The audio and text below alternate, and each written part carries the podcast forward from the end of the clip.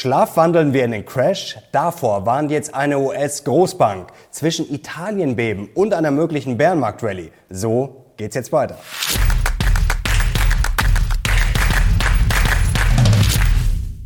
Servus Leute und herzlich willkommen in einem brandneuen Video auf meinem Kanal. Und heute ist die Frage, schlafwandeln wir gerade so ein bisschen in den Crash? Davor warnt jetzt eine US-Großbank und eines ist klar, wir stehen gerade vor einer Richtungsentscheidung.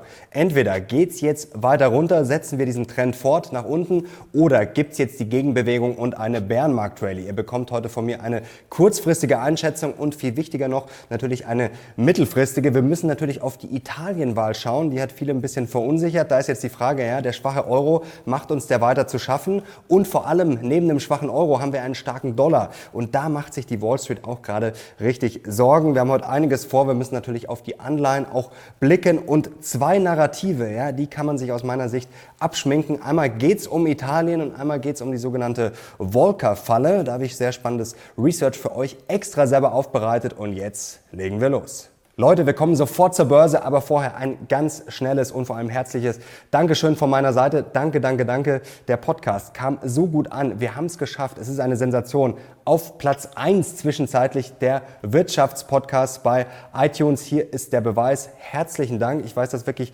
sehr zu schätzen und ich bin stolz auf uns alle als Community. Es ist krass, was wir einfach bewegen können und wie dieses Projekt, ja, das neu hier angenommen wird. Und ich glaube, ja, da kommt noch viel, viel mehr. Der Zug hat keine Bremsen und ich verspreche euch, euch, wir haben gerade erst angefangen. Und schon kommen wir zur Börse und ihr wisst ja, letzte Woche, die war nicht gerade gut. Da ging es ordentlich nach unten. Wir waren es richtig im Abwärtssog und da wurde sicherlich schon einiges eingepreist bezüglich Italien. Das hat die Märkte natürlich ein bisschen nervös gemacht hier. Es kam wie befürchtet oder erwartet, wie man das auch mal sehen will. Rechtsbündnis um Meloni, Giorgia Meloni hat die Wahl klar gewonnen. Ja, DAX hat am Montag auch noch ein bisschen nervös im Minus eröffnet, aber dann hat sich auch schon schnell beruhigt, gab schon eine gewisse Gegenbewegung und man muss halt sagen, es war auch einfach keine große Überraschung. Überraschung mehr. Das war eigentlich schon mehr oder weniger eingepreist. Wir können hier kurz draufschauen auf das Ergebnis nochmal zur Orientierung. Hier ihr Fratelli d'Italia hat die Wahl klar gewonnen und das Rechtsbündnis, das besteht dann natürlich noch aus der Lega von äh, Salvini und aus äh, der Forza Italia von Silvio Berlusconi. Die sind natürlich grundsätzlich erfolgreich, aber das hat vielleicht auch den Markt etwas beruhigt. Sie haben keine Zweidrittelmehrheit geschafft, also dass jetzt einfach mal die Verfassung auf links drehen können, das werden sie nicht machen können und das hat vielleicht auch etwas für Entspannung gesorgt.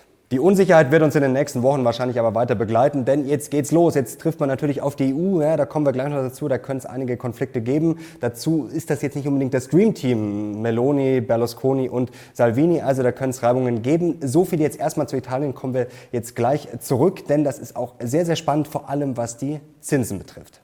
Also auf der einen Seite blickt man mit Sorgen auf Europa und den schwachen Euro, auf der anderen Seite fürchtet die Wall Street lustigerweise gerade den starken Dollar. Jetzt werden einige sagen, starker Dollar, das ist doch super eine starke Währung. Eine starke Währung hat natürlich viele Vorteile, aber wie es diese Schlagzeile hier von Bloomberg auf den Punkt bringt, ja, es hat auch einige Nachteile. Vor allem für die Börse kann es Nachteile haben, beziehungsweise besser gesagt für die Unternehmensgewinne. Ein starker Dollar drückt da nämlich drauf. Das haben wir auch schon vor ein paar Wochen gesprochen. Da geht jetzt ein bisschen die Angst um. Man kann natürlich mit einer starken Währung im Ausland billiger einkaufen. Allerdings werden natürlich die Exporte auch ähm, schwieriger, teurer, weil man natürlich seine Waren nicht mehr so leicht verkaufen kann und es drückt halt auf die Unternehmensgewinne. Und Morgan Stanley kommentiert das mal mit richtig Klartext. Sie sagen nämlich, ja, so ein starker Dollar, der hat in der Vergangenheit eigentlich immer zu einem Break geführt, also sogar zu einer ökonomischen Krise. Man sieht es schon fast ein bisschen mit Galgenhumor oder Zweckoptimismus, also dass es den Bärenmarkt so beschleunigt, ja, dass er zumindest schneller vorbei ist. Aber man sieht da echt den starken Dollar wirklich sehr, sehr düster und sieht da einiges auf die Börse zukommen. Und das war's noch nicht von Morgan Stanley, sondern es gibt noch viel mehr Klartext. Jetzt kommen wir zum Schlafwandel. Und zwar ist die Aussage ganz klar, wer sich bei den Unternehmensergebnissen, ja, wer sich da was Positives erhofft, also jetzt bei den Earnings demnächst, ja, das sei, als würde man Schlafwandeln wirklich auf eine Klippe zulaufen. Also das ist schon eine heftige Aussage. Morgan Stanley warnt ja schon seit Wochen, dass es bei den Unternehmensergebnissen ja richtig in die Grütze gehen könnte. Nur weil Morgan Stanley das sagt, ist das natürlich noch keine Garantie. Aber ja, wenn es richtig ähm, ja, brechen sollte, wenn diese dieser Break jetzt kommt, also wenn wir Vollgas in die Rezession laufen, dann, das habe ich ja neulich im Briefing auch schon gesagt, ob das jetzt alles eingepreist ist. Es ist natürlich immer alles eingepreist. Es ist schon richtig mit gewissen Wahrscheinlichkeiten, aber ob diese Wahrscheinlichkeit halt richtig eingepreist ist, das ist die Frage. Und die Rezession, ja, dass sie jetzt kommt, ja, da glaube ich, brauchen wir nicht mehr groß drüber diskutieren. Ned Davis Research hat jetzt eine Wahrscheinlichkeit ausgemacht von 98 Prozent. Können wir mal kurz hier einblenden, schauen wir drauf und ihr seht schon hier diesen gelben Böppel. Wann das zuletzt so war? Ja, es war hier natürlich im äh, Corona-Crash, Corona-Rezession. Es war auch 2008 so, es war auch 2002 so. Natürlich hat auch dieser Indikator vielleicht schon mal ausgeschlagen, wenn es dann nicht die Vollkatastrophe gab. Aber dass wir jetzt eine Rezession kriegen, ja, ich glaube, das müssen wir nicht mehr diskutieren. Also, wie geht's jetzt weiter? Schlafwandeln wir in den Crash? Also, so sehe ich es momentan nicht. Den großen Crash sehe ich sowieso nicht kommen. Also, kurzfristig würde ich jetzt sogar eher auf die Gegenbewegung setzen. Das hat die Deutsche Bank auch die letzten Tage ganz gut auf den Punkt gebracht. Also, technisch und wenn man auf die ganzen Indikatoren überverkauft und so weiter und so fort schaut, man hat es auch schon gesehen, es hat ja schon eine leichte Gegenbewegung gegeben. Also, mich würde es jetzt nicht wundern, wenn wir vielleicht sogar wieder auf die 13.000 laufen. Aber es ist halt dann im Zweifel, wenn es hochgeht, eine Bärenmarkt-Rallye. Ich wäre nicht zu optimistisch und deswegen shorte ich jetzt auch erstmal nicht, weil viele gesagt haben, ja, wenn du dir so sicher bist, dass es runtergeht. Ich bin mir gar nicht sicher. Also ich bin momentan völlig unentschlossen, deswegen habe ich auch 30 Prozent Cash. Ich gehe einfach davon aus, dass die nächsten Wochen und Monate schwierig werden und zwar nicht nur an der Börse und es ist wie so eine Nebelwand gerade. Also ich finde es sehr, sehr schwer, deswegen werde ich jetzt einfach nicht spekulieren, denn Short wäre auch wieder eine Spekulation und viele haben gefragt äh, zuletzt auch, ja, wo stehen wir denn jetzt eigentlich? Schau mal drauf, hier die Bärenmärkte. Man sieht jetzt hier mal alle aufgereiht und wir sind natürlich natürlich schon weit runtergefallen. Das muss man natürlich schon sagen. Deswegen kann man jetzt auch nicht sagen, dass der Short auch langfristig, weil viele gesagt haben, ja, du musst jetzt nicht kurzfristig shorten, du kannst ja auch längerfristig shorten, wenn das sicher runtergeht. Ja, sicher geht's natürlich nicht runter. Auch deswegen brauche ich jetzt auch nicht längerfristig shorten. Wir stehen momentan, finde ich, einfach so, ja, es ist jetzt die Richtungsentscheidung. Wir stehen jetzt einfach so irgendwie im Niemandsland, so ein bisschen lost. Pff so, der Lost bin ich jetzt hier auch, weil ich die Fliege gerade hier verscheuchen musste, die mich unterbrochen hat. Ähm, viele haben gefragt, ja, was ist denn jetzt, wenn es nach oben geht, wenn du das verpasst, du hast so viel Cash. Ja, ich habe jetzt 30 Prozent Cash, aber wenn es nach oben geht, bin ich auch mit 70 Prozent investiert, dann freue ich mich erstmal. Also ich habe noch genug Aktien und ETFs, das sind jetzt nicht nur 3,50 Mark, also dann freue ich mich erstmal. Und wenn ich jetzt 5, 10 Prozent nach oben verpasse, dann kann ich gut damit leben, weil ich glaube jetzt nicht, dass der DAX einfach straight um 50, 100, 200 Prozent nach oben marschiert. Also ich glaube, da kommt man auch noch ganz gut gut rein. Also das ist, glaube ich, gerade die Angst, die ich am wenigsten habe. Ich habe jetzt auch nicht die Angst, dass wir komplett unten runterfallen, aber ich habe einfach Angst, ja, dass ich nicht handlungsfähig bin. Und wie gesagt, ich fühle mich momentan mit 30 Prozent Cash einfach wohl. Und ich glaube, es muss jeder momentan sich auch in dieser sehr unsicheren Phase sich einfach wohl fühlen und auch einfach seine persönlichen Entscheidungen treffen, denn es hat halt einfach jeder etwas andere Finanzen. Und jetzt kommen wir zu zwei Narrativen, die man sich aus meiner Sicht abschminken muss. Jetzt kommen wir nochmal zu diesem Fett-Narrativ. Hier ein Kommentar, der auf Instagram kam am Samstag oder Sonntag, kann man kurz einblenden. Ich denke, nächste Woche stabilisieren sich die Märkte wieder. Erste Anzeichen für Abschwächen der Inflation in den USA sind ja schon da. Die Fed will ja auch nicht die Konjunktur abwürgen. Ja, Gegenbewegungen, klar, das kann gut sein. Ich sage jetzt auch nicht, dass es kurzfristig äh, so unbedingt sicher weiter runtergeht. Das ist schon mal richtig. Abschwächen der Inflation ja, da gibt's auch Anzeichen, wobei ich jetzt auch ehrlich sagen muss, äh, Peak Inflation haben wir jetzt gefühlt schon seit Anfang des Jahres. Also natürlich gibt's da viele Anzeichen, aber dass die Inflation jetzt ganz schnell verschwindet, das glaube ich, können wir uns auch abschminken. Und jetzt kommen wir zum Problem mit der Fed. Ja, das ist ein Narrativ, das habe ich jetzt schon öfter gesagt, das würde ich mir kurzfristig auf jeden Fall abschminken und da gibt's jetzt mehrere Gründe.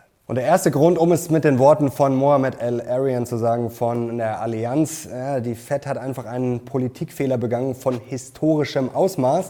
Ja, wissen wir jetzt alle, man war zu spät dran und jetzt ja, muss man natürlich sehr, sehr schnell hochprügeln. Und weil natürlich schnell hochgeprügelt wird, denkt man sich, oh, jetzt wird die Konjunktur abgewürgt und dann werden sie schnell wieder die Zinsen runterprügeln. Ist natürlich möglich, ich glaube es aber trotzdem nicht. Und der zweite Grund ist die sogenannte Volcker-Falle. Paul Volcker, den kennt ihr mittlerweile wahrscheinlich alle, der berühmte Notenbanker, der hat angefangen im Juli 79 bis 87. Damals war die Inflation sehr hoch. Er hat sie dann am Ende erfolgreich bekämpft.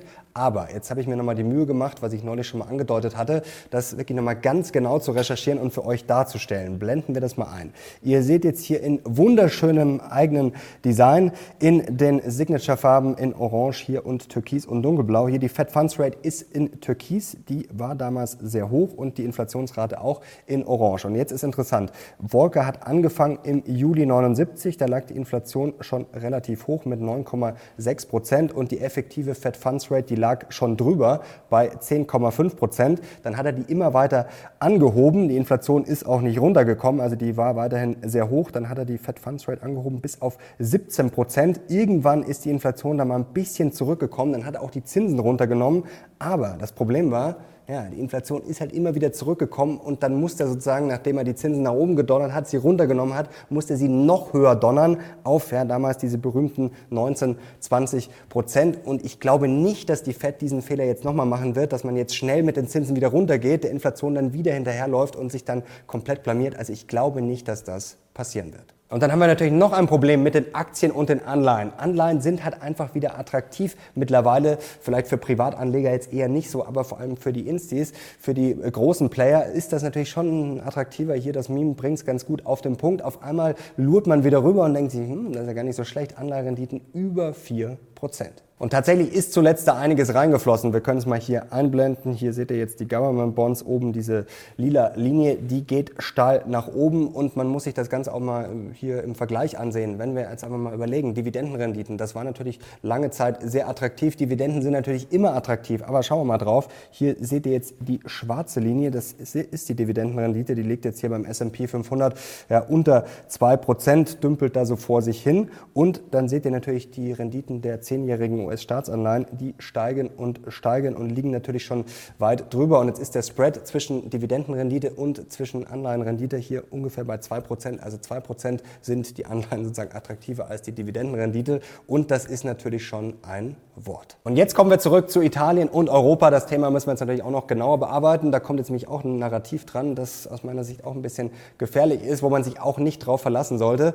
Und natürlich wird jetzt wieder viel spekuliert, natürlich, dass da jetzt auch wieder Krise ist und die Finanzmärkte haben das ja gleich gespielt. Können wir kurz hier den Chart einblenden. Natürlich sind da die Renditen auch hoch, die Risikoaufschläge, weil dann natürlich eine Pleite angeblich wieder wahrscheinlicher wird. Und jetzt ist natürlich die große Frage, wie geht äh, die EZB damit um? Was wird passieren? Kann die EZB überhaupt die Zinsen anheben? denn das ist ja immer dieses Narrativ, die EZB kann die Zinsen gar nicht erhöhen, weil dann würde Italien oder auch die anderen Länder würden dann ja angeblich pleite gehen. Und das ist so ein Narrativ, das hat sich wirklich in den, jetzt ist die Fliege schon wieder da, das ist so ein Narrativ, das hat sich in den letzten Jahren wirklich äh, breit gemacht. Ich weiß es auch von Mission Money früher von sehr vielen Interviews. Es war einfach, ja, ähm, Gott gegeben sozusagen, dass die Zinsen ja gar nicht steigen können. Äh, habt ihr sicherlich auch schon sehr, sehr oft gehört. Man hat sicherlich auch selber schon mal äh, gesagt in den letzten zehn Jahren, ja, die Zinsen können ja gar nicht steigen, sonst gehen die pleite. Und jetzt ist natürlich schon mal die Frage, ist dieses Narrativ denn Gott gegeben? Nein, nicht unbedingt. Bandleon hat das zum Beispiel mal äh, herausgefordert und schreibt, schreibt, ich lese es jetzt am besten einfach mal vor, wird Italien von der steigenden Zinslast erdrückt, sollten sich Inflation und Zinsen dauerhaft auf einem erhöhten Niveau einpendeln. Die Zinsbelastung stiege in den kommenden Jahren zwar erheblich, gemessen an den Staatseinnahmen würde allerdings kein kritischer Wert erreicht. Die Schuldentragfähigkeit wäre aus wirtschaftlicher Sicht somit nicht gefährdet. Italien könnte seinen Verpflichtungen nachkommen. Davon abgesehen dürften die übrigen Euro-Länder, die EU und die EZB im Zweifel alles daran setzen, das Land vor Zahlungsschwierigkeiten zu bewahren. Das Hauptrisiko mit Blick auf die italienischen Staatsschulden liegt unserer Ansicht nach daher nicht bei der Zahlungsfähigkeit, sondern bei der Zahlungswilligkeit. Bevor wir jetzt voll reinstarten, nochmal ganz kurz zu den Anleihen. Das ist wichtig, weil ich glaube, für viele ist das kompliziert. Wollt ihr vielleicht mal ein generelles Anleihenvideo? Weil da kamen zuletzt auch Fragen, ja, kann ich die überhaupt kaufen als Privatanleger? Wie funktioniert das denn genau? Also wenn ihr es haben wollt, dann gerne gebt mal Daumen hoch und schreibt es auch gerne mal in die Kommentare. Das Witzige ist ja gerade, dass die Renditen, ja, wir sehen ja nur, alle Renditen schießen nach oben, Allerdings sind wir eigentlich gerade in einem massiven Bärenmarkt bei Anleihen. Jetzt werden Sie fragen, hä, der steigt und die Renditen und Bärenmarkt, das ist doch ein Bullenmarkt. Oder? Nee, das ist ja immer das Komplizierte bei den Anleihen, dass das ja gegenläufig ist. Also Rendite und Kurs, ja, wenn die Rendite steigt, muss der Kurs sinken. Das ist ganz, ganz wichtig. Und berühmt ist ja mittlerweile schon diese österreichische Anleihe, diese 100-jährige, können wir mal kurz einblenden. Ja, da seht ihr, wie der Kurs sich da zuletzt verabschiedet hat. Denn das Ganze ist ja ein bisschen komplizierter. Ähm, zum Beispiel wurde diese Anleihe noch rausgegeben, bevor jetzt die Zinsen so massiv angezogen haben. Und wenn das Zinsumfeld, weil die Notenbanken zum Beispiel die Zinsen anheben, wenn das so anzieht, dann hat das natürlich einen massiven Einfluss auf die älteren Anleihen, weil die werden dann im Zweifel natürlich abverkauft und deswegen ihr seht schon, das ist alles etwas komplizierter. Und da ist natürlich jetzt auch die Frage, kann Italien das stemmen, wenn die Zinsen immer weiter steigen, Inflation und Co., vor allem weil Italien doch so hoch verschuldet ist. Das lesen wir doch ständig und das stimmt natürlich grundsätzlich auch, also im Verhältnis zum Bruttoinlandsprodukt über 130 Prozent. Also das ist natürlich schon eine sportliche Verschuldung und jetzt ist die Frage, können die das überhaupt stemmen? Und da finde ich äh, den Ansatz von Bandleon mal ganz interessant, weil es dann ja immer heißt, ähm, ja, wenn jetzt die der Zins über 5% steigt oder über 7%, dann geht das nicht mehr. Und Bandleon fordert das, finde ich, ganz gut heraus, dass es erstmal nicht zielführend ist, irgendwelche Zahlen festzulegen, weil zu sagen, Italien ist jetzt bei 5% nicht mehr zahlungsfähig, ist ungefähr so wie jetzt zu sagen, ja, bei 10% ist zum Beispiel Deutschland oder die Schweiz nicht mehr zahlungsfähig, dass so grundsätzliche Aussagen einfach mal nichts wert sind und auch nicht zielführend sein. Zielführender ist es vielleicht, das einfach mal durchzurechnen und einfach mal sich anzugucken, ja, wie könnte das denn ausschauen? Das ist natürlich auch immer schwer, das jetzt alles vorzuschreiben und zu kalkulieren, aber Bandleon hat es mal probiert und das schauen wir uns jetzt mal genauer an. Und zwar ist das Szenario von Bandleon natürlich, dass die Zinsen steigen. Sie haben das jetzt mal fortgeschrieben bis 2030, also ist schon eine längerfristige Betrachtung. Wir können jetzt hier gleich mal einen Chart einblenden, der kann dann auch ruhig ein bisschen länger stehen. Und zwar ist das jetzt hier äh, Italien, das sind die Durchschnittsrenditen hier, das ist jetzt, wie das gelaufen ist. Die waren natürlich zuletzt sehr, sehr niedrig niedrig, hier 2021 auf Rekordtief und jetzt seht ihr, wie das dann steigen könnte, steigen soll, steigen wird, wie auch immer. Ähm, Sie rechnen jetzt Bandleon hier mit einem äh, Hochpunkt bei den äh, Zehnjährigen von 5,5 Prozent. Was wichtig ist, das steigt ja dann auch nicht sprunghaft an, denn es sind ja jetzt nicht alle Anleihen auf Punkt Null, sondern es gibt ja auch noch ältere, also das steigt ja quasi dann äh, Stück für Stück an. Das ist auch wichtig, das zu verstehen. Und Sie rechnen jetzt hier mal mit einer Rendite von 5 Prozent, die Italien ab Ende dieses Jahrzehnts auf seine ausstehenden Anleihen bezahlen müsste, anstatt von 2,3 Prozent im Jahr 2020. 2021. Also jetzt sieht man das mal, wie hier wird es grundsätzlich aussehen könnte. Jetzt sieht man aber schon klar, das wird schon ordentlich viel und jetzt ist die Frage, kann das funktionieren? Ganz wichtig, ich verlinke euch diesen Artikel, dieses Research von Barncleon auch unten im Video, dann könnt ihr euch das mal ganz in Ruhe anschauen. Also ich habe jetzt natürlich einiges rausgenommen, es ist schon das Wichtigste drin, aber vielleicht für den Zusammenhang nochmal ganz wichtig. Also ist unten verlinkt. Ganz wichtig auch zum Beispiel zu sagen, ähm, dass auch eine Schuldenzunahme natürlich auch in dieser Berechnung drin ist von drei Prozent jährlich. Also das entspricht ungefähr dem Durchschnitt jetzt von 1999 bis 2019. Also das sind noch lauter so Kleinigkeiten, das kann ich jetzt nicht alles vorlesen, also Link in der Beschreibung. Und jetzt muss man sich eines klar machen, kann das alles funktionieren? natürlich würde die Zinslast enorm steigen. Wir können uns das im nächsten Chart jetzt mal anschauen. Und zwar stiege sie von knapp 16 Milliarden Euro pro Quartal im Jahr 2021 auf rund 43 Milliarden Euro pro Quartal im Jahr 2030. Das ist schon Wahnsinn. Und da denkt man sich jetzt erstmal, wenn man das hier sieht, die grüne Linie, die geht immer weiter nach oben. Das kann ja gar nicht funktionieren. Und natürlich würde dann auch die Zinslast äh, extrem steigen, prozentual, also vom, äh, von den Staatseinnahmen. Das wären statt 7,5 Prozent im Jahr 2021 wären es dann 14,5 Prozent. Also das wäre fast eine Verdopplung. Denkt man sich erstmal Wahnsinn. Also ja, denkt man erstmal, das kann die EZB gar nicht machen. Das kann Italien gar nicht schaffen. Aber jetzt kommt das große Aber. Hier gibt es ja auch noch diese orangefarbene Linie. Und da seht ihr natürlich, die würde massiv ansteigen in diesem Szenario auf 15 Prozent, sich fast verdoppeln. Aber jetzt seht ihr natürlich hier, wenn man mal zurückschaut auf 1995, 96, ja, da war die Zinslast schon mal viel höher prozentual im Verhältnis zu den Staatseinnahmen. Damals lag sie nämlich im Jahr 1996 bei 26,5 Prozent. Ja, und das hat Italien auch überlebt. Also ich würde sagen, dieses Narrativ muss man auf jeden Fall in Frage stellen, dass die EZB die Zinsen gar nicht anheben könne oder gar nicht äh, auf ein gewisses Niveau, weil sonst alle pleite gehen würden. Ja, das stimmt halt so einfach nicht. Natürlich wird es Probleme geben, natürlich wird die EZB Skrupel haben und es wird auch Theater geben. Also es wird auf jeden Fall Theater geben, gleich ganz kurz noch zu dem, was Meloni vorhat oder zumindest was sie vor der Wahl vorhatte. Ähm, da wird es Stress geben, aber trotzdem dieses Narrativ würde ich äh, ja, challengen und massiv in Frage stellen. Und die EZB wird ja auch noch den Druck haben, wenn in den USA immer weiter die Zinsen steigen, zu sagen, ja, wir, weiß ich nicht, wir haben jetzt dann ein Zinsdifferenzial von drei, vier, fünf Prozent. Das wird natürlich auch sehr, sehr schwierig schwierig. Also Italien wird Probleme geben, aber ich glaube, das ist fast von den ganzen Problemen, die wir momentan haben, gerade für die Börse, ein ein zu vernachlässigendes, beziehungsweise das wird jetzt, glaube ich, nicht den großen Crash auslösen. Der Euro ist ja eh schon ein Fiasko. Gut, da wird sich jetzt gestritten werden. Es gibt ja das neue Instrument, da kann ich euch auch nochmal was äh, verlinken unten äh, in der Videobeschreibung von der FT, also was äh, die EZB da quasi geplant hat. Also, dass man ja, die Staaten natürlich wieder schön sponsern kann, retten kann, eigentlich unbegrenzt. Und ja, da wurde auch sehr schön in einem Artikel beschrieben, dass die äh, Rechten natürlich nicht umsonst vielleicht jetzt Draghi dann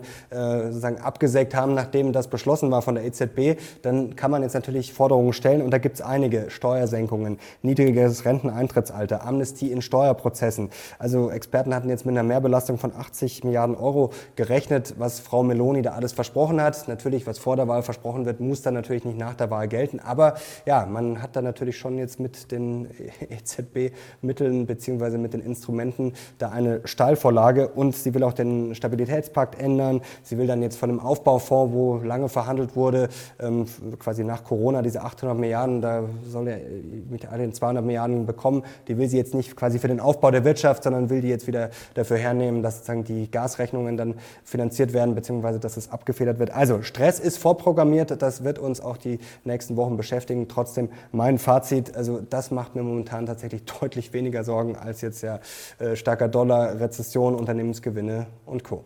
So Leute, jetzt sind wir am Ende angekommen dieses Videos. Wie gesagt, kurzfristig würde ich jetzt auf jeden Fall mehr mich mit einer Gegenbewegung beschäftigen. Mittelfristig, ich habe 30% Cash. Schreibt gerne mal in die Kommentare, was ihr so habt. Und wenn es euch gefallen hat, gerne Daumen nach oben. Ich habe schon einige Ideen auch für Samstag fürs Briefing. Werde euch da weiter an die Hand nehmen, auch was man besser machen kann, was ich auch vielleicht ein bisschen falsch gemacht habe. Das kann ich euch schon mal versprechen, was wir noch optimieren können, um dann ja vielleicht ein paar Fehler zu vermeiden, noch optimaler zu agieren. Ich bin schon mal sehr gespannt auf euer Feedback. Wie gesagt, wenn es euch gefallen hat, Daumen hoch und unbedingt mal in den Podcast reinhören. Danke euch fürs Zuschauen. Ich bin jetzt raus. Ciao.